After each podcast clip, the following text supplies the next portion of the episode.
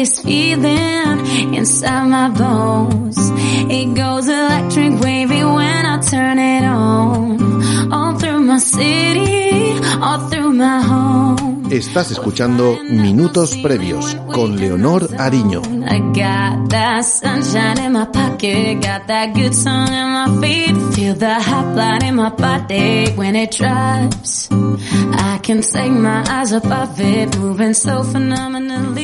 Nuestro invitado de hoy acumula 43 años de competición y en su palmarés cuenta con 7 mundiales, 2 segundos puestos y 2 terceros. Empezó con el judo en el año 77 en un barrio de Valencia llamado Torrefiel, pero su disciplina es el grappling.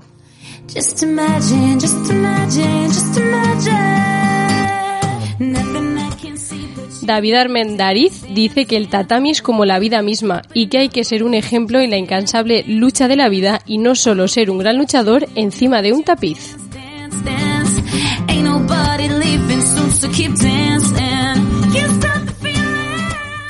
Buenas tardes David, muchísimas gracias por, por venir y cedernos un ratito de tu tiempo. ¿Qué tal? Muy buenas tardes y muchas gracias por invitarnos a participar aquí. Bueno, como ves, David, en la mesa somos tres. Ella es Lara de Calma Psicología y bueno, pues un día más aportará su granito de arena a todo lo que tú cuentes, que seguro que es súper interesante. Y bueno, invitado estás a hablar todo lo que quieras con, con ella. Pues Hola David, buenas tardes. ¿Qué tal? Muchísimas gracias por, por estar conmigo también en esta tarde tan agradable. Vamos a empezar hablando un poco qué es el grappling. Es, un- si no me equivoco, es un, es un arte marcial, pero explica para los oyentes, para quien no, no lo conozca, qué es. Pues mira, esto viene de lejos. Los, las artes marciales son milenarias. El judo ya tiene más de 200 años y otros deportes, él viene del, del jiu-jitsu y hay otros deportes que, que eso, que vienen pues desde la, desde la época clásica, como es la libre olímpica y la grecorromana que vino posterior.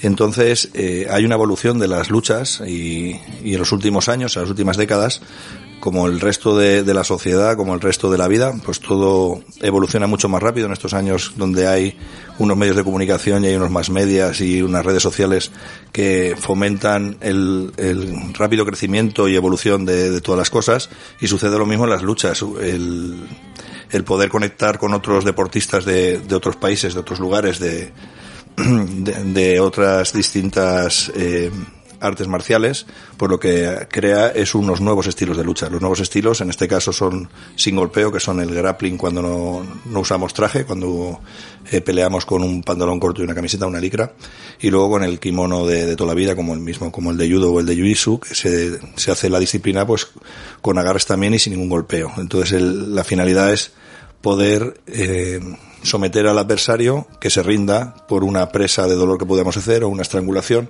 sobre, pues la estrangulación sobre el cuello, por supuesto, pero la presa de dolor podría ser sobre una articulación de brazos o piernas. Y si no lo conseguimos, pues bueno, va pasando el tiempo y vamos puntuando unos controles sobre el adversario. Así que es simplemente pues una evolución de, del judo, de el- de la lucha libre, y, y, bueno pues ha llegado a, a estas a estos nuevos tipos de lucha ¿no? que están ahora muy de moda y están en, en auge y mucho crecimiento en, también en, en Hollywood son lo que se está utilizando ahora las peleas en, en todas las en todas las escenas de, de series y películas en, la, en, en el séptimo arte ¿Y esta evolución conlleva el que desaparezcan las, las otras disciplinas o no? No, no creo. Simplemente eh, llega más gente. Entonces, lo- eh, a ver, yo sigo siendo judoka, yo sigo haciendo jiu-jitsu, sigo haciendo sambo, sigo haciendo distintas artes marciales y no van, la esencia nunca va a morir ni desaparecer. Simplemente que se abren las puertas a, gente que no puede realizar ese tipo de artes marciales. Y en este caso, el, judo, como por, por el mismo tema que hay una evolución de las artes marciales, el judo ha evolucionado a, a unas limitaciones. ¿Por qué? Porque lo tienen que ver mucha gente en la televisión. El que manda es el que pone el dinero. Si yo quiero ir a las Olimpiadas y, y yo estoy viendo el- el- una lucha de suelo, que están abrazados ahí intentando estrangular uno al otro, yo me aburro porque no entiendo y me cambio de canal. Entonces el judo ha quitado el suelo, el judo ha quitado los ataques a piernas, el judo ya solo quiere la gente ver unas proyecciones, algo espectacular que se entienda fácil, que entienda uno que no sabe de, de ningún tipo de lucha, que vea claro quién gana. No, no por unos tecnicismos o unas reglamentaciones que, que desconoce. Entonces, eh, esto sucede que, que, no todo el mundo puede acceder a esas artes marciales. Eh, el judo, por ejemplo, el, que, el cual pues que yo pertenezco, vuelvo a decir, eh, tiene el problema o el handicap de que está solo centrado a los más medias, a, la, los medios de comunicación, a la televisión en sí. Entonces ha desvirtualizado un poco el judo. Yo hago el judo antiguo. El grappling es el judo que había antes, donde no separaba la pelea al árbitro hasta que uno de los vencía. Eso es lo que yo hago. Yo empiezo a pelear de pie y lo tiro al suelo al adversario, sigo peleando con él, intento estrangularle, intento hacerle una llave de brazo, lo que se llama modernamente ahora que todos oímos lo del mataleón o lo que sea, me vuelvo a levantar con él, lo vuelvo a tirar por los aires y, sigo trabajando hasta que intento someterle, ¿no? En todos los campeonatos que, que, participo. Igual el adversario intenta sobre mí. Entonces es una, es, la lucha porque estamos comentando lo que existía antes, antes de, de, de la entrada, de la incursión de los, de los medios de comunicación y luego eh, lo que es la evolución de, de, el enriquecimiento de todas las artes marciales a través de pues eso. Yo tuve todo el mundo de vídeos, ahora es, mucho más fácil viajar a un sitio, viajar a otro. Yo he viajado en todo el planeta, he estado pelando en todo el mundo, siempre he aprendido en todos los sitios. Yo doy seminarios en todo el planeta igualmente. Entonces, donde yo llego, enseño algo a, a esa gente, pero es que yo también me enriquezco. Entonces, igual que me pasa a mí, su, sucede pues a mucha gente desde su casa con las redes sociales, por ejemplo, ¿no? Entonces, pues es, es mucho más, más rico, son deportes mucho más complicados, pero más accesibles a todo el mundo. ¿Y qué significa el grappling para ti? Bueno, pues yo, yo soy luchador desde el año 77 que empecé y sigo haciendo lo mismo. Y yo nunca, yo nunca me he peleado en la calle, yo nunca le he pegado un puñetazo a nadie ni, nada y ya con casi 50 años no, no lo voy a hacer ya. Y, y entonces eh, lo que hago para mí en, en esto del, del, grappling y la, y la lucha libre en la, en la cual que pertenezco y, y todo este mundo es un, una manera de vida de, pues, de estar bien conmigo mismo y estar bien con, con, con mi familia y amigos. Yo con, a través de, de, este tipo de lucha donde no existe ningún tipo de violencia porque no hay ninguna agresión al, al estar intentando someter al adversario que es amigo mío y él dice, yo hago una, una progresión en una, en, en una llave de brazo, por ejemplo, y el adversario pues se rinde antes de que yo le haga daño. Es decir, que no hay, no hay ningún tipo de, de violencia sobre ello. Entonces es una manera pues de, de estar en, aparte de estar en forma y todo eso, pues eh, el, el, viajar, el conocer a gente, el enriquecerte, el aprender los valores de aprender y, y perder y el respeto al, a la otra persona, el respeto al, a, a, unas normas, el respeto a una sociedad, el respeto a un árbitro, ¿no? Que, que impone su, pues su criterio, que a veces no es el, el, en el que estamos conformes ¿no? los luchadores. A veces yo eh, creo que he ganado y me ha, dado por perdedor el, el árbitro, ¿no? Y me he enfadado, me he enfadado, pero bueno, no tienes por qué, pues eso, que faltar un respeto porque puedo estar perfectamente equivocado. Qué raro es, pero qué bonito resulta que en un deporte que es de contando contacto, al final el respeto sea lo que prime, que bueno, debería ser así, ¿no? Que prime siempre en todos los deportes, pero bueno, no siempre pasa, pero qué bien, oye. Y bueno, antes comentábamos, David, que empezaste con el judo. ¿Por qué empezaste con el judo y con cuántos años? Sí, yo a los cuatro años y pico, sí, a los cuatro años, abrieron un gimnasio cerca de donde yo vivía y mis papás me llevaron allí. Y se llamaba el Kensei, en el barrio de Torrefiel. Mira, mi profesor era Fernando Suárez. Y entonces, pues, desde allí, nada más abrirlo, comencé a entrenar y, ya nunca paré. Nunca, nunca cambié de, de, estilo de lucha ni nada. He seguido ahí y lo que sigo haciendo, el grappling, el Brazilian Jiu-Jitsu que, que yo desarrollo, pues sigue siendo el mismo tipo de lucha. No, solo lo he evolucionado un poco, no, no he cambiado de mi forma de ser ni, ni mi forma de vivir. Como decías también, David, es un poco esa parte de esencia, es una forma de vida porque tú decías, aunque yo hago grappling, aunque yo hago otro tipo de artes, soy judoka. Es como que siempre queda esa parte de esencia dentro de mí, de yo aprendí por esta vía, es parte de mi personalidad, de mi identidad y sigo con ello adelante. Sí, aparte, mira, yo, eh, mi profesor, claro, hace ya muchos años, hace 40 años, mi profesor, pues lógicamente con la, con la edad, primero dejó de dar clase y luego pues supongo que, que falleció, ¿no? Pero el, el que ha, el que ha seguido con la escuela, yo sigo vinculado a, a, esa persona y a, la escuela. Eh, yo tengo el profesor mío desde siempre y yo no tengo que cambiar al profesor. Es el que me ha enseñado, sabrá más que otros, menos que otros, pero me ha enseñado unos valores de, respeto hacia las personas y por supuesto pues hacia, él mismo, ¿no? Que, que yo he seguido con ello pues como uno de los pilares en, en mi vida. Y entonces eso es lo que yo intento también transmitir al, al resto de deportistas que doy clase. Yo tengo bastantes escuelas y tengo muchos alumnos. Y entonces pues eh, se, se, pretende por supuesto eh, enseñarles lo, a vencer por supuesto a ganar no las peleas para eso pero no como como base principal sino pues el fomento del, del deporte por un lado por mi parte que llegue más gente a, a estos deportes y, que puedan pues tener una vida como la como la mía y la que quiero transmitir no de, de, de valores y, y respeto por supuesto hacia hacia todos Justo ahora mismo hablabas de una vida como la tuya. ¿Soñabas cuando empezaste con cuatro añitos? Bueno, supongo que esa edad no, pero eh, cuando creciste y seguías eh, en el mundo, eh, ¿soñabas con ser el profesional en el que te has convertido? Eh, siempre tienes unos sueños. Primero ves a, a, los mayores. Yo me acuerdo ver a los que se preparan para las Olimpiadas de Barcelona 92. Eran un pelín mayores que yo y, y, me acuerdo de entrenar con ellos y pelear y, y ver a mi profesor que, que, iba a los campeonatos y entonces en esos años eh, sin redes sociales ni nada pues tenía respetabas y valorabas mucho más a los que tenías no y, y no los podías comparar tampoco con otros deportistas. Pero simplemente con, con la forma de, de, ser y de motivarnos y de ver la ilusión de poder llegar a, unos campeonatos y conseguir unos resultados, pues eso es lo que te hace, pues te hace seguir, ¿no? Te hace, pues plantearte las cosas y, e intentas pues llegar a, a, a quiero ser como él, ¿no? Quiero ser, entonces eso, es lo que yo también intento con mis alumnos, que se vean reflejados en mí, entonces intento hacer todas las cosas lo más correctas posibles, pues porque tienen que aprender eh, es eh, un camino en, en esta dirección, ¿no? Entonces yo no pensaba a lo mejor llegar a tanto, sí que lo soñaba, no pensaba ganar tantos mundiales, no pensaba ser el presidente de la federación como soy, eh, pionero en no sé cuántas cosas y por supuesto que no soy el mejor en nada, pero pero sí que pues algo se te da bien, ¿no? Sí, un punto a destacar a lo mejor entre entre un grupo de personas, ¿no? Claro. ¿Cuándo empezaste a competir de manera internacional? Yo recuerdo primero pues en solo ganar los campeonatos autonómicos cuando eres menor de edad. Luego ya a los 19 años ya tuve un par de combates con, con gente con medallas olímpicas de, de judo y había un, muchísima diferencia. Yo me acuerdo de pelear con algunos campeones europeos y ves que, que, siendo menor de edad o teniendo menos de 20 años así el cuerpo no está desarrollado y por mucho que quieras no, no estás a un nivel suficiente, aunque te lo creas, y, y técnico menos, por supuesto.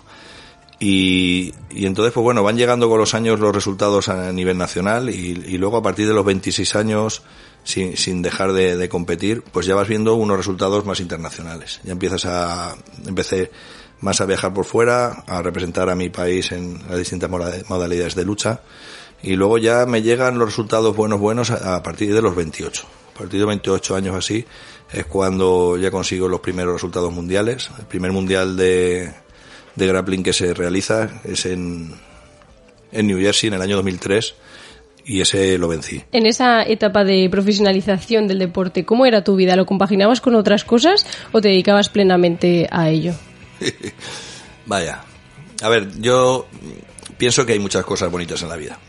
Entonces, bueno, para, para ser bueno en algo no existe otro secreto que echarle tiempo, ganas. ¿eh? Yo quiero ser eh, un buen deportista, debo de hacer muchas horas. Yo quiero sacar mi carrera de psicología, pues tengo que ponerme a estudiar muchas horas. No me lo va a regalar nadie, ¿vale? Un resultado no llega en casa esperando sentado en el sofá a ver a verlas venir, ¿vale? Entonces, eh, yo soy muy inquieto, inquieto. Tengo, he tenido eh, muchos objetivos y, metas en la vida y metas reales, porque siempre he ido buscando cosas que, que sean alcanzables, que sean lógicas. No puedo decir, eh, quiero pilotar un avión si no sé ir en bicicleta, pero sí que pues oye, yo creo que puedo llegar a, pertenecer en este caso al equipo nacional. O yo creo que puedo seguir estudiando tal carrera. O yo quiero tener, entonces, pues bueno, yo me he dedicado en esos, en esos años yo eh, he estado de profesor de historia en, varios institutos trabajando, entonces pues yo por las mañanas dando clase y por la tarde pues pues entrenando y luego sacando psicopedagogía en la UNED, estudiando en las horas libres y luego pues sacando la posición de profesor, de funcionario para pues eso, todo eso es compatible, sí, pero hay que echarle muchas horas, como todo. No existen eh, milagros ni existen eh, atajos. Lo que existe es constancia, perseverancia, pero eso todo en la vida. Las amistades es una cosa importante también para ello. Yo quiero ser amigo de aquí de nuestro técnico, pues tendré que echarle horas de amistad, tendré que venir y decirle qué tal, buenas tardes. ¿eh? tendré que traerle un día un café, saber si le gusta con leche o no le gusta con leche, ser atento con las personas. Y entonces tú vas creando una base en la vida, ¿no? Entonces lo que tienes que ir siempre es progresando eh, desde pues una forma de, de de que el 1 te sirva de base para el 2 y que luego te sirva para el 3. Entonces es una cosa eh, que es sencilla, lo que pasa que, pues como todo, es laboriosa y, y, tienes que, los entrenamientos en este caso, o en la vida social o laboral, es lo mismo. Yo empiezo con el 1 y poco poquito iré al 2 y luego iré al 3. Entonces yo creo que el camino es eh, compaginar muchas cosas y vivir. Hay muchas cosas bonitas en la vida y hay que experimentarlas todas. Eso creo yo. Al final la motivación, como decías también David, es esfuerzo, constancia, ilusión. Sí, por supuesto. Así al final se va consiguiendo porque uno va viendo que el conocimiento que adquiere le va sirviendo para seguir adelante, entonces esa motivación aumenta. Aquí siempre decimos que es mucho más la motivación intrínseca, la que sale de uno mismo, la que hace que yo cumpla mi sueño porque me nace y me apetece, que la extrínseca, la de resultados, la de voy a seguir adelante para conseguir X medalla porque entonces no disfruto del camino, únicamente disfruto del final de ese camino. Sí, como bien sabes, eh, lo importante es ser eh, tu mejor versión. Es decir, no tengo, no todos tienen a lo mejor eh, las mismas eh, cualidades. Cualidades es una cosa como sabemos, capacidades son otras. La capacidad y las ganas de trabajar o de entrenar son unas cosas, pero luego puede, pues puedo tener físicamente pues no estar preparado para ello, ¿no? Pero, pero entonces sí que sé que no voy a llegar a campeón del mundo en este caso que si estamos hablando de la lucha, pero sí que tengo que ser mi mejor versión, hasta dónde puedo llegar yo. Y entonces sentirme intrínsecamente, como, como bien comentas, pues eh, totalmente satisfecho porque mi objetivo ha sido perder cuatro kilos o ha, o ha, o ha sido eh, poder aguantar en un entrenamiento tres combates seguidos o poder participar en un gran evento. Pues yo me acuerdo la primera vez que llegó a un mundial y yo iba con un par de, de, de compañeros del equipo nacional y ellos veían el sueño de he llegado hasta aquí, sé que no voy a conseguir nada más, pero y a lo mejor y yo gané el mundial y a lo mejor ellos eran más felices que yo en ese caso claro. porque porque el objetivo pues eh, tenían esa meta no que habían llegado. Y mi meta pues en este caso era un poco más más larga. Pero bueno yo a mis alumnos les digo siempre lo mismo. Yo puedo ser en esto un experto pero pero seguro que todos sabéis más que yo de algo en la vida. Este señor don Pedro sabe de de, de, de, de ordenadores pues 20 veces más que yo. Aquí nuestra compañera pues de psicología me pegará cuatro patadas y, y bueno y la señora locutora pues imagínense con lo bien que habla pues Aquí somos unos principiantes. Entonces, siempre hay gente que sabe más que nosotros en algún campo. Entonces, una vez eh, aprendemos eso y, y, lo valoramos, entonces nos daremos cuenta que, que, no podemos sentirnos superiores a nadie porque no lo somos. Nadie somos superiores a nadie. Sí, yo creo que, eh, corregidme si me equivoco, eh, que parece que eh, Lara, corrígeme, yo creo que si me equivoco, eh, que es súper importante todo lo que has dicho de que hay que ser la, me la, mejor versión de ti mismo, ¿no? Que muchas veces que nos intentamos comparar con el resto, o, o esa persona ha hecho mejores tiempos o ha hecho mejores resultados, pero todos también tenemos que ser conscientes, perdón, eh, de nuestros límites y de eso que una vez tú sacas la mejor versión de ti misma, pues así es la única manera, ¿no? De seguir avanzando y poder compararte ¿no? y llegar a, a, a quien aspiras o, o, a la otra persona que es mejor que tú. No mejor que tú, sino que a lo mejor tienes como ahí tu, tu prioridad en ese sentido. Sí. Además, como también decía mucho David, para esa mejor versión eh, es mucho más el abrazar las peores que yo tengo y comprenderlas que el criticarlas. Porque si no, si me critico a mí mismo a, a modo de culpabilizarme por lo que no estoy consiguiendo, lo que no estoy llegando, lo que a lo mejor es mi límite y no puedo sobrepasar de él, no me pongo a prueba. No digo, ¿y si sí puedo? La idea no es decir, bueno, voy a poder seguro, porque a lo mejor no, pero ¿y si sí puedo? El plantearme que a lo mejor sí que puedo llegar. He llegado hasta aquí, ¿por qué no voy a intentar un poquito más? Entonces me gusta como lo decía porque él comentaba que los compañeros que estaban allí era como, bueno, hemos llegado al mundial, qué bueno, lo tenemos Ya está, hecho todo y ya hecho. está.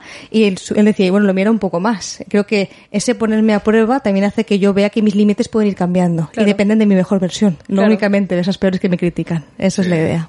Sí, que una vez llegas a, a tu primer límite, pues ir siguiendo avanzando y pues cada vez hacerlo más, más grande siempre y cuando se pueda y con trabajo, ¿no? Como decías, y constancia, pues todo. Es. Sí, es que eh, solo con la habilidad que tenga una persona no, es suficiente.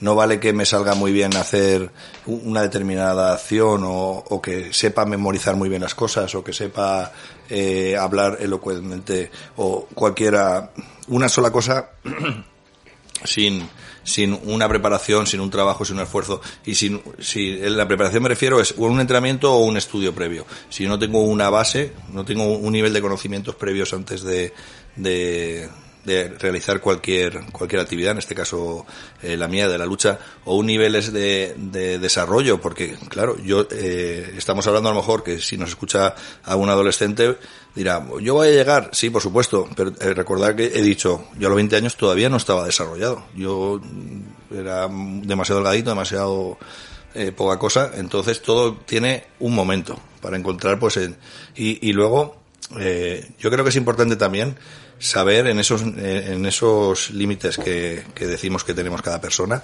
saber en cada, en qué momento de la vida nos encontramos para saber qué objetivo buscar en ese momento. Yo no puedo pretender ahora a mi edad, por mucha que ahora tenga más experiencia, ir a ganar el mundial con los de 25 años, ahora que voy a llegar a los 50. Entonces, eh, la frustración eh, nace muchas veces en las personas de querer conseguir una cosa cuando no es el momento adecuado. Entonces hay que buscar, como bien decías tú, que, que eh, hago una pequeña cosa y luego de aquí pues voy viendo otra y saber en cada momento pues dónde estoy, claro que sí. Antes mismo lo, ya lo comentábamos, ¿no? Que en este tipo de deportes que son tan, tan de contacto, entiendo que hay una base muy sólida de, de disciplina y, de respeto, ¿no? Sí, sí, así es. Mira, el, yo tengo puesto en las, en las clases, en las aulas, eh, una, pues como unas normas, ¿no? Las normas de, por supuesto, de saludar a los compañeros antes de, de pues de entrenar con ellos, saludar a, pedir permiso para entrar a clase, hay que venir bien vestidos, es obligado una vestimenta adecuada, adecuada, un decoro, hay que venir limpios, eh, y se debe permitir permiso al profesor. Entonces van adquiriendo unos valores que, que tristemente se van perdiendo en la sociedad, ¿no? Entonces, eh, ellos saben, por ejemplo, si el profesor dice al sitio, van todos al sitio. Ninguno tiene que cuestionar ninguna cosa. Entonces va viendo que eh, les enseñamos a, los discentes que los, los distintos estatus que hay también en, en, la vida y en la sociedad. Y en este caso, eh, yo soy alumno y discente en un millón de cosas y soy medio entendido en tres o cuatro cosas, no soy entendido en más en la vida. Por mucho que parezca a lo mejor otro dice, es que sabes de todo. Bueno, vamos a hablar con el, de, del tema este que estoy yo nadando, diciendo algo, vamos a hablar con un entendido. Verás cómo soy un negado. Claro. Vamos a hablar con esto. Vais a ver, a ver, hay que tener una base y una cultura general. Es lo que estamos hablando. Y entonces, desde una base que tú puedas eh, estar en cualquier tipo de reunión, estar con cualquier tipo de personas y estar, pues, eh, disfrutando de, la vida y valorando y respetando al resto de compañeros. Entonces, el, tema de los, de los valores en, en, las artes marciales, en este caso, por ejemplo, en las clases que yo doy de, sobre todo de Brazilian Jiu-Jitsu y, grappling, pues a eso hay una normativa que deben seguir un, y deben, y debe regirse con, pues con, con una disciplina, por supuesto que sí que yo la yo he llegado a tener 26 escuelas. Entonces yo tengo unos 40 instructores que son que yo les doy la formación. Entonces en la formación que, que yo doy no les no les enseño solo la técnica y la táctica adecuada para llegar a ser campeones del mundo, porque no pueden verse tampoco reflejados en mí, no van a ser los 50 monitores y los 2000 alumnos no van a ser campeones del mundo todos. Claro, es una realidad que hay que aceptarnos desde, desde el principio. Eso pasa a veces en, en, la, en la vida, como bien sabrá nuestra compañera la psicóloga, Lara, que es que que, que muchas veces eh, los padres frustran a los, a los hijos porque, y los hijos no, o se encuentran frustrados porque su padre a lo mejor es una persona de éxito y dicen yo no voy a llegar a ese éxito que tiene mi padre. Bueno, no, va, no, no llegarás en ese ámbito, en ese campo. Bien. ¿Cuántos hay más en la vida? Claro. Porque a lo mejor tu padre es una persona de mucho éxito en el deporte, por ejemplo, que podría ser mi caso, en el, en, en, la, eh, en Pedro, pues es mucho dinero millonario o lo que sea. Entonces, eh, y el hijo dice, yo no llego a eso. Bueno, pero es que a lo mejor tú tienes, tú, tú muestras un cariño que no muestra, que no muestro yo. Claro, destacas en otras cosas, ¿no? Claro. Muestras un amor a las personas que yo no muestro. Muestras un, una destreza, por decir otra cosa, eh, en las matemáticas que yo no entiendo. Los nanos, yo no, yo sé cero de informática. Abro el, el, email y ya está. Eh, Entonces, eh, lo que hay que ver es, supongo que es encaminar a, los alumnos, en este caso, y a los niños, pues cada uno eh, buscarles una eh, una cosa que, le, que, les guste y destaquen. No se, no se vean reflejados en, en, en unos, en, llegar, en no llegar pues a unos niveles que, que hayan llegado los, los progenitores o, o profesores. Y no sé, dígame, lo que me también decía, corríjame algo. No, no, no, no, al revés, al revés. también lo que decía David, yo creo que primero hay que evaluar hasta qué punto para ti eso es éxito. Lo que decíamos, claro. lo de los padres, lo de no los padres, o sea, esa frustración, como bien decías tú, es porque yo hago una comparativa entre lo que yo quiero ser y lo que yo debería de ser a lo mejor pero que debe ser de, de, de, en la vista de, mi padre, mi padre o de mi entrenador. Ahí está. Entonces ahí está lo del tema del éxito. Al final creo que la base es combinar el conocimiento de esa materia que tú quieres al final conseguir y también tu autoconocimiento cuál es realmente tu deseo tus éxitos tus límites y ahí es lo que tú decías. No es únicamente táctica y técnica. También es esa parte de valores creencias respeto. Sí. ahí es un poco la triada ganadora por así decirlo mira yo me acuerdo sí así es. Me acuerdo en el año 81 creo, 82, 83, no sé qué año sería, pero por ahí. Ya eh, cuando entrenábamos, yo, yo peleaba con una chica, se llamaba Félix, y siempre me ganaba. Y yo, la madre que va, siempre me ganaba la muchacha esa. ¿eh? Y, y, era muy buena. Y fue al equipo nacional de judo y tal. Pero yo recuerdo a la presión que, le, que su entrenador le, pues le tenía sometida que de, de, eh, de, buscar el fallo, ver en, eh, de, de, echarle por tierra ¿no? el trabajo y ver solo el, la parte negativa del maltrato humano y, y, y, al año siguiente se lo dejó. Se lo Entonces, claro, en este caso puedo dejarlo. Si hubiera sido el padre no hubiera podido dejar al padre. Pero, yeah. pero bueno, entonces te das cuenta que, que influye negativamente a veces, pues, la falta de, de psicología de, de, del entrenador o la, en este caso pues la, la, la, falta de formación muchas veces en los cuales no tenemos que formarlo solo técnica y tácticamente hemos dicho que, que bien has apuntado que es mucho más importante los valores. Yo creo que también muchas veces ocurre en el que el padre o la madre, por suerte, o bueno, por desgracia en este caso, no ha sido una persona de éxito o quería ser futbolista o tenista y entonces intenta que su hijo lo sea y parece que el hijo tiene que cumplir el sueño que, que nunca ha sido el padre. Has dicho, has dado en el clavo. Eso se ve mucho en el fútbol y en el tenis correctamente, sí. Eso se ve porque esa frustración, eh, mi hijo millonario y yo no he llegado. Bueno, pero es tu sueño, es tú, eres tú el derrotado. Entonces, ¿por qué tienes que echarle toda tu basura a tu hijo? Tu hijo a lo mejor prefiere ser bailarín. Yo he bailado, eh, muchos años y, y, puede ser otra cosa, cualquier otra cosa. Entonces, eh, has apuntado muy bien que, que, muchas veces vemos que esa frustración de los padres pues se ve reflejada en los niños y es cuando se sienten agobiados, es cuando se sienten pues eh, pormenorizados y se, y se sienten pues afectados, por supuesto que sí. Y que además ahí, como bien decía David, quitamos esa capacidad de elección, de que elija yo quién claro. quiero ser. Entonces, si yo no puedo elegir quién quiero ser y tocamos identidad, ¿qué pasa? Que la presión al final me puede. Acabo sí, dejando. Y te, lo, te sí. retiras, sí, por, por presión.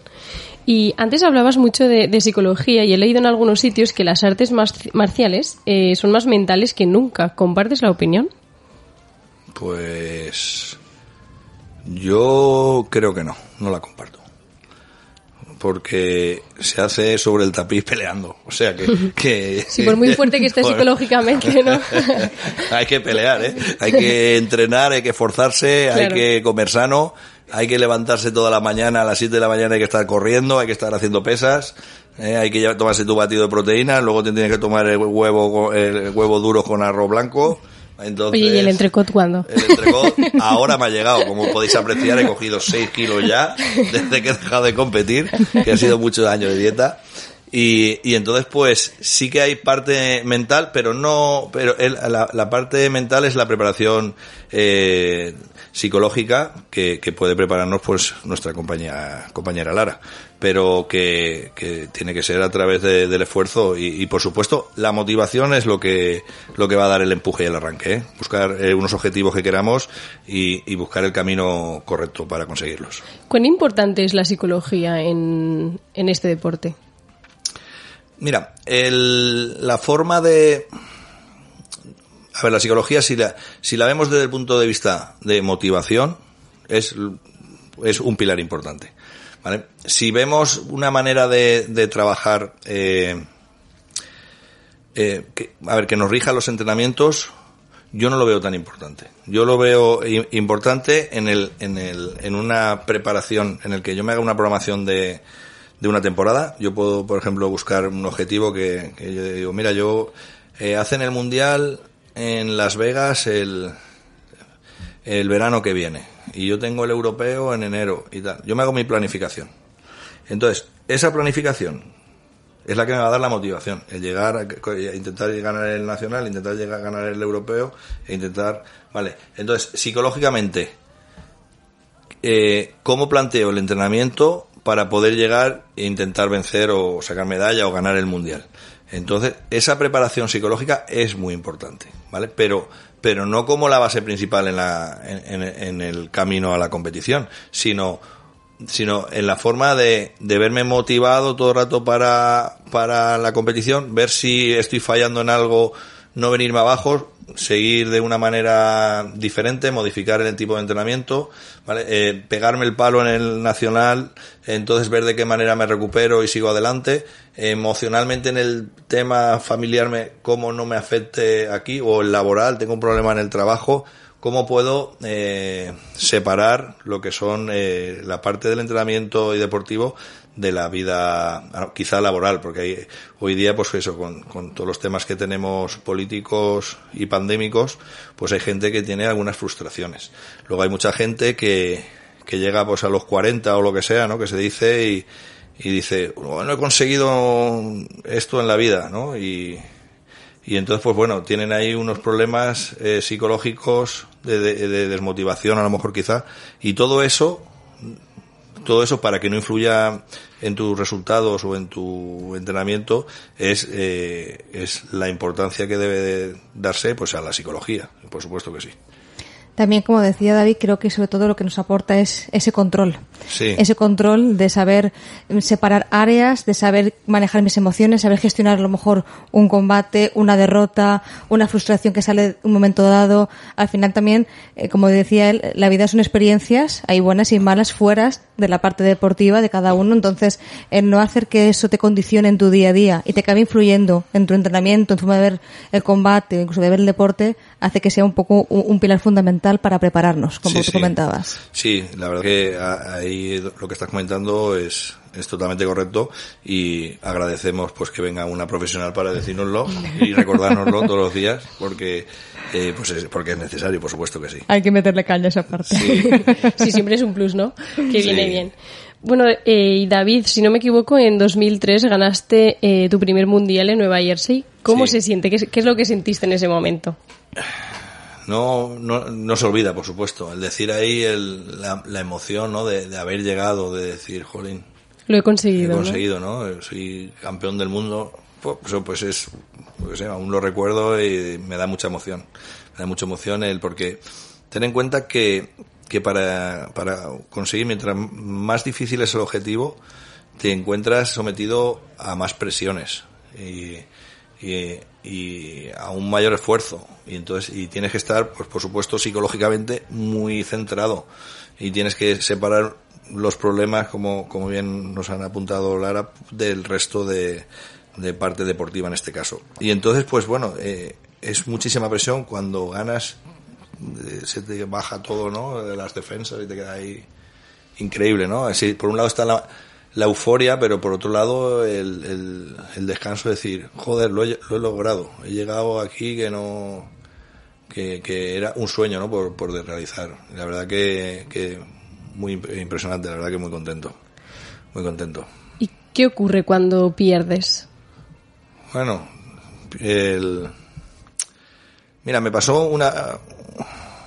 En las últimas 50 peleas he pe- he perdido una. Sido- Pues entonces no sé si vas a poder responder. Y, y el Canelo... Cachi la mar el tío. Es que... El que te ganó, te el que me refieres. ganó. sí. Es un brasileño que se llama Otavio. Luz de Paula. Y bueno, es que está muy fuerte ese chaval. Yo le, pa- le paso ahí la guardia, le cojo, pero no se deja coger. No sé qué manía tiene de ganar siempre él. Él es campeón del mundo de- de- del peso más alto que yo. Y, y bueno, ¿qué sucede? Él es campeón del mundo del, del peso superior a mí. Entonces en el Open nos tocó juntos en la final del Campeonato de España, que, que era un absoluto, que son todos los pesos. Y él, él estaba en Brasil, pero estaba, estaba en España. Y entonces, pues eso, hicimos la final. Y al final intento cogerle, me dio la vuelta el cabrito y me ganó. ¿Y qué sucede?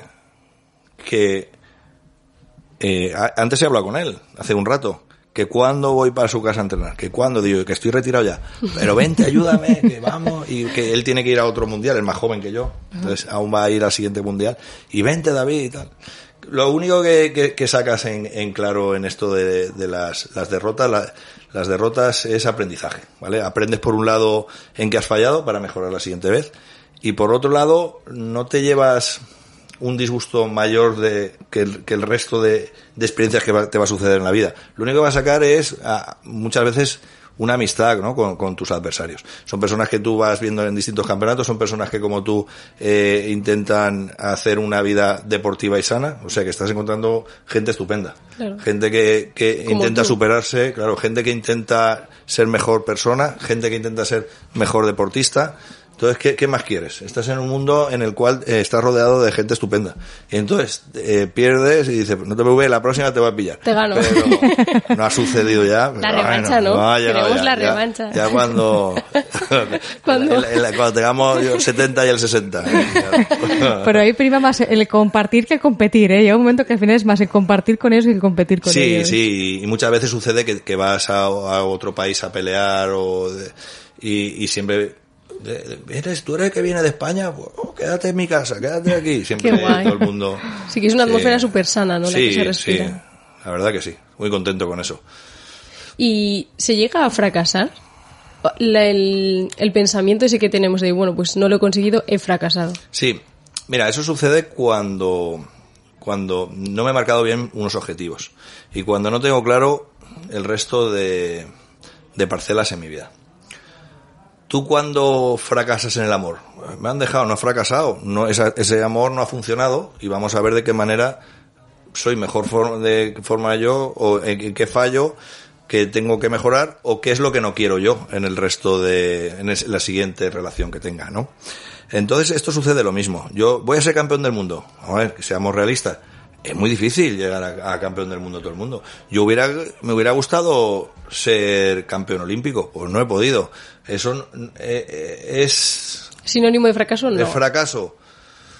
Pues no lo sé, no es fracaso. Me hubiera gustado, es un, un logro que hubiera querido, ¿no? Yo me hubiera gustado ser, llegar a hacer el doctorado, que siempre me dicen, ¿vas a hacer el doctorado? Pff, no me veo yo para empezar a hacer un... A no ser que me ayude aquí. ahora. Lara. Que te eche una mano Lara, yo. que me eche una mano y que... Pero, claro, eh, me siento fracasado. Me siento que podía haber hecho otras cosas, por supuesto que sí, ¿vale? Pero, pero el fracaso, por otro lado, para, hay personas que se sienten fracasadas, como, como estabas eh, correctamente preguntando, y es porque no tienen claro, pues lo que he comentado, el, no, no se han marcado bien los, los objetivos y luego pues no, no han estado psicológicamente bien preparados. Porque yo me tengo que preparar psicológicamente para ganar como para perder. Yo me acuerdo cuando era jovencito que peleaba, cuando cogía algún a, a un contrincante, yo lo controlaba y sacaba los dedos de victoria y daba la vuelta con el cojío así al ruedo a todos los eh, que me vieran todos los padres ahí como eh, vamos a ver dice que, que falta de humildad y de qué personaje soy vale pero se va viendo que que hay cosas que, que vas madurando y vas Claro, viendo eso también y- se aprende, ¿no? sí Al final también ese sentimiento de fracaso viene casi siempre de la mano de la inseguridad. Entonces, ¿qué pasa? Aprendemos por ensayo de error. Todos. Entonces, hay gente que tiene ese miedo al, al error, cuando como tú decías muy bien que es parte del aprendizaje. Sin error no podemos aprender. O sea, cuando uno es bebé y empieza a gatear y se cae, pues aprende a levantarse y que me puede caminar. Si nunca acabaríamos caminando. Entonces, ese miedo, esa inseguridad a no poder conseguirlo hace que el sentimiento de fracaso aumente y que cuando haya un error no lo vea como un aprendizaje, lo vea como una derrota, como un no voy a poder y como un aquí llegó mi límite, como decíamos antes, no voy a poder hacer nada más. Sí. Es un poco una consecuencia. Sí, sí, sí. Así es. A veces, pues eso, siempre hay que, hay que volver a levantarse. Claro. Entonces, si no quieres volver a levantarse, le- a levantarte, es porque no tenías claro el objetivo. Si, si yo quiero ser campeón del mundo y, y en el primer campeonato que voy pierdo y me retiro, es que no quería ser campeón del mundo. Yo quiero ser campeón del mundo y, y Ahora y ya, aprenderé claro. y sigo y sigo y modifico mi entrenamiento y, me- y modifico mi forma de ser y modifico mi alimentación y modifico distintas pues distintas cosas no y, y lo conseguirá al final. El que quiere conseguir algo es lógicamente es fácil y factible llegar a ello ¿eh? el querer es poder por supuesto Qué, qué bonito, ¿no? lo, lo tengo aquí escrito me lo he apuntado todo va. a ver qué digo. No, qué va.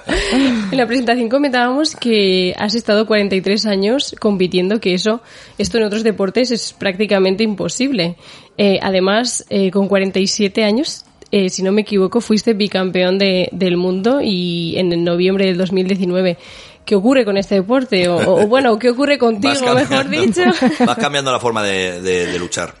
Yo, eso era. mm, Gané en el 2018, gané con, con kimono y sin kimono, lo que hemos dicho del tema de eso del Brazilian Jiu-Jitsu y el grappling, que es, pues el- se dice Ji y no Ji, de kimono y sin kimono. Lo gané en Kazajistán, en, en Astana, los dos mundiales. Y yo ya decía, ya me retiro, ya está bastante bien, eh, ya pues hemos llegado a esto, no puedo aguantar más.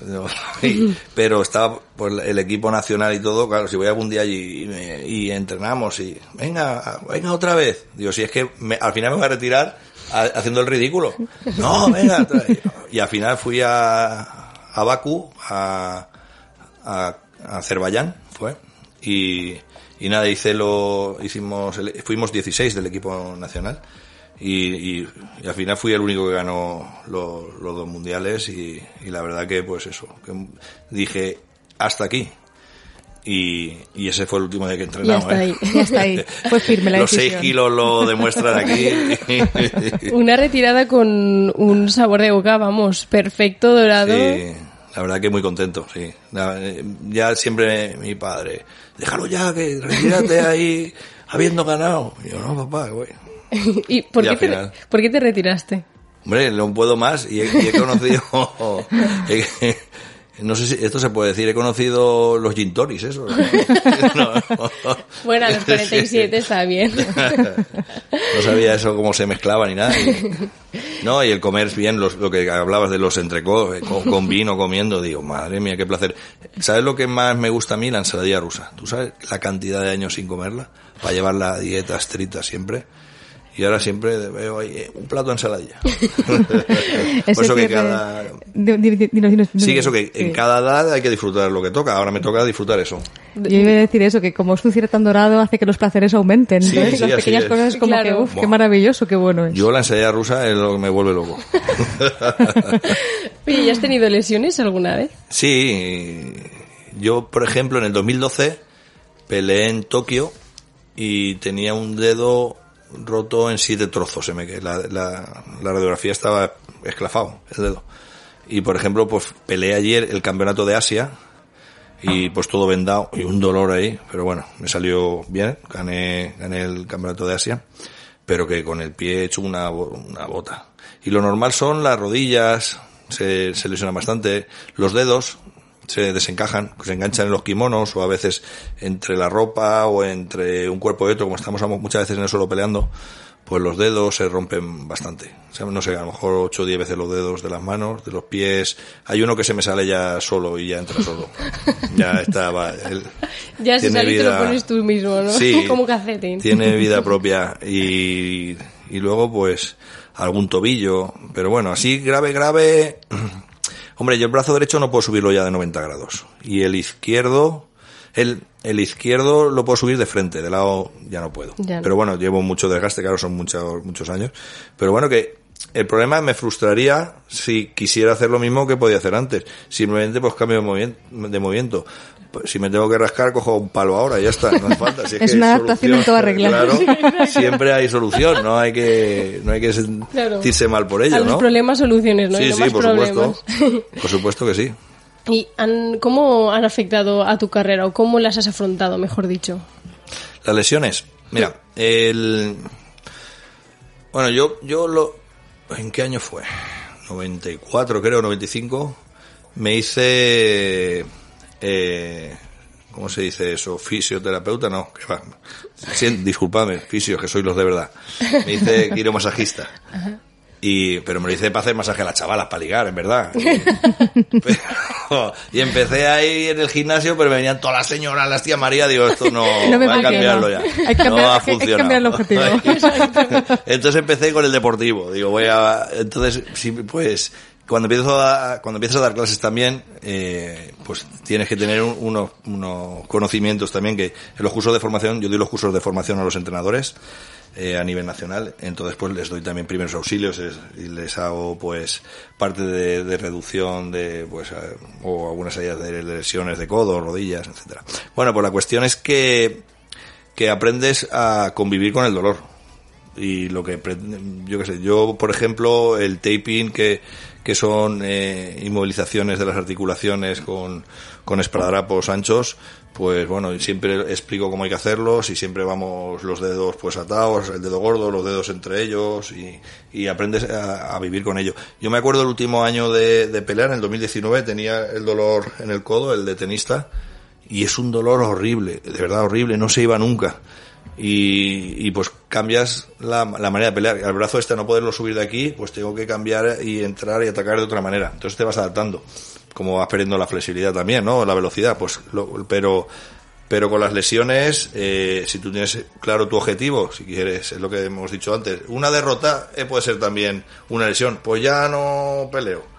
No, pues si quiero conseguir ser campeón, me tengo que adaptar y modificar mi, mi forma de entrenar o pelear y tomar una pues eso unas medidas determinadas no como puede ser pues lo que toque si toca frío y calor si toca inmovilización o, lo que corresponda no lo que diga el veterinario en este caso. y que al final también ese dolor crónico es lo que hace que muchas veces la sintomatología física nos puede impedir conseguir ese objetivo. Tú porque me decías que te has adaptado, has cambiado los movimientos, pero muchas frustraciones también vienen de eso, de jolín, hice aquí un mal giro, me culpo, me cabreo, se me enganchó mal. Entonces, toda esa parte de tolerancia al dolor, tanto física como emocional, es muy importante, porque si no hace que mi, mi mente me diga, mira, pues, como decías tú, lo dejo, no puedo más, ¿para qué? Total. Entonces, toda esa adaptación creo que es primordial para seguir adelante. Mucha gente se retira con las lesiones por eso, porque cree que ya va a cambiar su forma de luchar o de pelear o de entrenar. y como decías tú, para nada, se puede adaptar perfectamente a todo Mira, yo me acuerdo en el, en el 96, sí, o 97, en el, no, en el Campeonato de España de Judo, con 16 años, me clavaron de cabeza, me quedé inconsciente ahí y, y estuve una semana en el hospital ingresado así estirado y sin poder moverme y ya no, ya no puedes hacer más deporte. Bueno, pues puedo no hacer más deporte, eh, te va a quedar en silla de ruedas. Bueno, pues eso ya, eso fue el siglo pasado. Entonces, ¿qué sucede con ello? Pues de, a ver, modificas distintas cosas en tu vida. Eh, por ejemplo, me estuve en remo. Yo tenía los problemas de la espalda y aparte, pues supongo, ahora con los años, con las hernias discales y las protusiones y todo eso, bueno, pero que es normal también. Si es que está desgastado de, de utilizar. Yo quiero morirme con el cuerpo usado, no el cuerpo ahí eh, acristalado sin haber hecho nada en mi vida. Yo quiero disfrutar a tope. Entonces tengo que gastarlo, ¿vale? Con conocimiento, lógicamente, pero en este caso, pues vas adaptando o vas preparándote. Yo me puse a remar y estaba en el equipo de remo de, por ejemplo, en Altea, en el, en el club náutico de allí, y, los martes y jueves, hay un dolor de espalda que me moría, pero que estaba haciendo que fortalecer, fortalecer lo que son los, la parte baja de la espalda, pues para poder seguir y mantenerme. Y aquí estoy hecho un pincel. Oye, Al pues, final el dolor es el camino también un poco, ¿eh? es, es parte de todo el proceso ese dolor, claro. y- Sí. y qué fuerza mental, ¿no? La de decir, bueno, pues ahora no puedo hacer esto, voy a hacer lo otro. O sea, siempre seguir un pasito más allá Claro. y sal- sal- ah, salir siempre a- hacia adelante. Sí, eso es porque tienes claro tus objetivos. Es poder cambiar el foco, como decíamos, cambiar el foco a algo que realmente me permite seguir adelante y no cambiar el objetivo, cambiar la Claro. forma. Yo ya no puedo pelear ahora. Bueno, pues remo, fortalezco, pero no dejo de entrenar. Claro. ¿sabes? Y sigo adelante, ¿no? Porque yo tengo ese, ese camino, ¿no? sí. Mira, yo cuando le enseño a, a los alumnos a pelear, les digo, por ejemplo, que, bueno, cada uno tiene, tiene su, su estilo y todo eso, ¿no? Pero que principalmente que, que tengan cada uno marcado su forma de pelea. Si el adversario le saca de su línea, que sepa desenvolverse de qué manera, qué técnicas, qué, qué tácticas para volver a su camino otra vez de pelea. Es decir, no entrar en el juego del adversario. Entonces eso es más o menos está aplicado a todo en la vida. Yo quiero, por decir una tontería, quiero comprarme un chalet, pues es que ahora no tengo dinero, pues ponte a trabajar. Es que me han tirado aquí, pues los fines de semana de camarero, pues es que no sé qué, busco aquí, le pido a Pedro dinero, lo que sea, tiene que haber soluciones. hay. Pedro, hoy estás en todo, ¿eh? Oye, David, y para terminar, que antes ya, ya dabas unas pinceladas, pero como veíamos, eh, y yo decía mismo en, en la página web, en tu página web de, de tus centros, eh, el tatami es la, la vida misma, el tatami es el trabajo, es la familia y hay que ser un, un ejemplo incansable de, de la lucha por la vida. ¿Qué es lo que transmites a, a los más pequeños? Y no tan pequeños, claro. Sí. Mira, eh, primero el- los valores de, de respeto y socialización, es decir, que, que pertenezcan a, un grupo, que se hagan un grupo familiar o de amigos los, los chavales, que se apoyen unos a otros, ¿vale? Y que sea el, el más débil es el que va a marcar eh, el ritmo. Es decir, eh, va a participar todo el mundo, les, les, les mostramos que, que eso, que más débil en una cosa, como hemos hablado antes, puede ser más fuerte en otras, ¿no? En otros aspectos de la vida. Entonces, simplemente, eh, al, permanecer a un grupo y tener el respeto, sobre todo les enseñamos eso. Y todo eso es a, a- a través del juego. Son muchos juegos de lucha, muchos, eh, muchos juegos de interrelación y, y socialización. Entonces, a través del juego es donde podemos llegar fácilmente a, a motivarlos a seguir adelante, ¿no? Cuando van viendo que, que las cosas son divertidas y que, y que con eso se van consiguiendo unos objetivos, pues entonces es fácil, es fácil llegar a, a un buen entendimiento con los chavales. Al final el juego combina la ilusión, la motivación, las ganas, el esfuerzo, como es como con la forma de, de llegar a ellos mucho más fácil, mucho más sencilla y mucho más profunda también, más intensa, para que se les marque y se les quede mucho más. Sí, sí, correcto, así es. Me encanta que a través de, de un deporte como es la lucha, lo que prime siempre sean lo- los valores, eh, el respeto, la educación, el, como decía él, el que marca el juego al final es el más débil y no siempre pues el mejor es el que tiene que, que marcar los ritmos, ¿no? Claro. Bueno, pues eh, David, nos vamos a, a ir despidiendo ya. Muchísimas Jolín, gracias. Qué bien lo he pasado, ¿eh? Se nos Muchas ha pasado gracias. Pero volando rapidísimo. últimamente, Lara. Se nos pasa Sí, volando. sí. Bueno, y como siempre pedimos una canción a nuestros invitados porque has elegido tú esa canción. No sé si es un poco, no, un poco monstruos somos aquí todos. Eh, A ver, yo soy rockero también, entonces pues... eh, pues, Eres de todo, ¿eh? Hay que de todo un poco. Y entonces, pues nada, una versión de, de, de, de swing y, y rock de, de, de una gran serie de televisión, de los Monster. Pues qué bien, oye. No- Nos despedimos ya con David y, y con Lara y nada, nos vemos eh, a vosotros oyentes, bueno, no nos vemos, nos escuchamos eh, el próximo lunes a las 8 de la tarde aquí en Minutos Previos en soulradiolife.com. Hasta luego.